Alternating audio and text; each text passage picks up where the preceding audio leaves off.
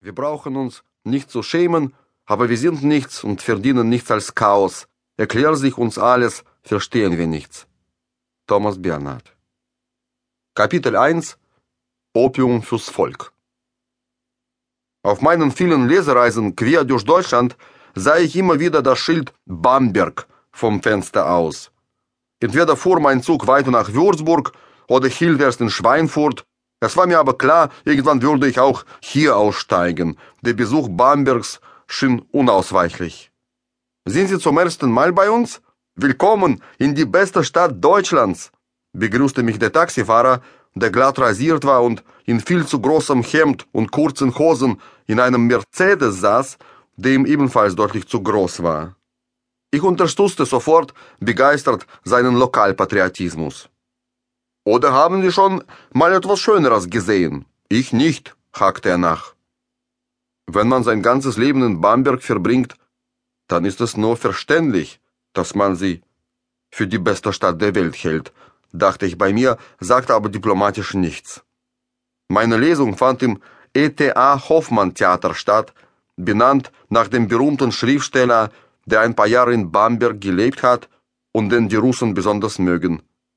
Nach getaner Tat ging ich mit meinem Gastgeber, einem Buchhändler, in der Innenstadt spazieren, den Bamberger Dom angucken und das berühmte Bamberger Rauchbier kosten, das gar nicht nach Bier, sondern nach flüssigem Schinken schmeckt.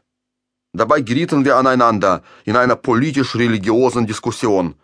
Der Buchhändler hat ein spannendes Leben hinter sich, nach eigenem Bekunden war er früher in den 60er Jahren ein Katholik und Marxist gewesen obwohl Karl Marx gemeint hatte, Religion sei doch Opium für das Volk. Mein Buchhändler machte dann einen Wandel durch, zog von Köln nach Oberfranken, weil er von dem sogenannten rheinischen SPD-Klüngel die Nase voll hatte und landete schließlich in Bamberg, wo er zu einem Atheisten und FDPler wurde. Nun lernte er die Existenz eines Schöpfers entschieden ab und plädierte für einen grenzenlos freien Markt, der sich selbst regelt. Ich war verblüfft und wusste nicht, wie ich mit einem mehrfachen Großvater darüber sprechen sollte, dass nichts einfach so aus dem Chaos entsteht, sondern alles einen Grund hat, eine Ursache, eine Folge und einen, wenn auch uns vielleicht unklaren Sinn, sei es ein Vulkanausbruch oder der morgendliche Klobesuch. Alles hat einen Grund und jede Schöpfung einen Schöpfer, sagte ich und genierte mich sofort für dieses angeberische Pseudowissen.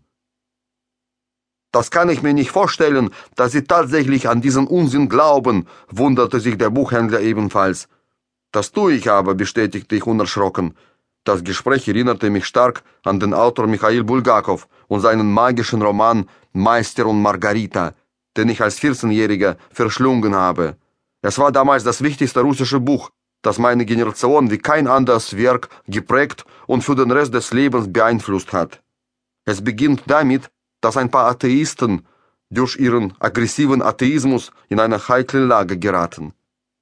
Sie glauben an nichts, also landen sie auch im Nichts, denn jeder lebt nach seinem Glauben und jedem wird nach seinem Glauben gegeben, behauptet der charismatische Satan in diesem traurigen Buch. Wie können Sie als erwachsener Mensch im Ernst behaupten, diese mit Milliarden verschiedenen Wesen und Schicksalen prall gefüllte Welt, in der alle voneinander abhängen und miteinander auf eine kaum nachvollziehbare Art verwandt sind, diese Welt, in der kein Schlüssel zufällig in ein Schlüsselloch passen würde, wäre einfach so dem kosmischen Chaos entsprungen, wunderte ich mich. Warum denn nicht? entgegnete mein Buchhändler. Ich liebe Chaos. Ich finde Chaos schön. Dieser Streit über die mögliche Existenz eines Schöpfers brachte den Buchhändler dermaßen auf, dass er noch am nächsten Tag zum Frühstück ins Hotel kam, um mich zu fragen, wer denn meiner Meinung nach der Schöpfer von dem Schöpfer sein könnte. Ich wollte die Sache nicht noch weiter vertiefen, schüttelte nur den Kopf und meinte, na ja, die Natur halt. Der Buchhändler nickte zufrieden. Er mochte die Natur, fand die Natur spannender als die Kultur ich gab ihm sofort recht. Es war mir bloß unklar, warum er dann Buchhändler und nicht zum Beispiel Förster oder Ameisenforscher geworden war. Oder auch Imker. Der Imker ist für die Bienen so etwas wie ein Gott. gewissermaßen ein Schöpfer, von dessen Existenz sie allerdings nichts wissen.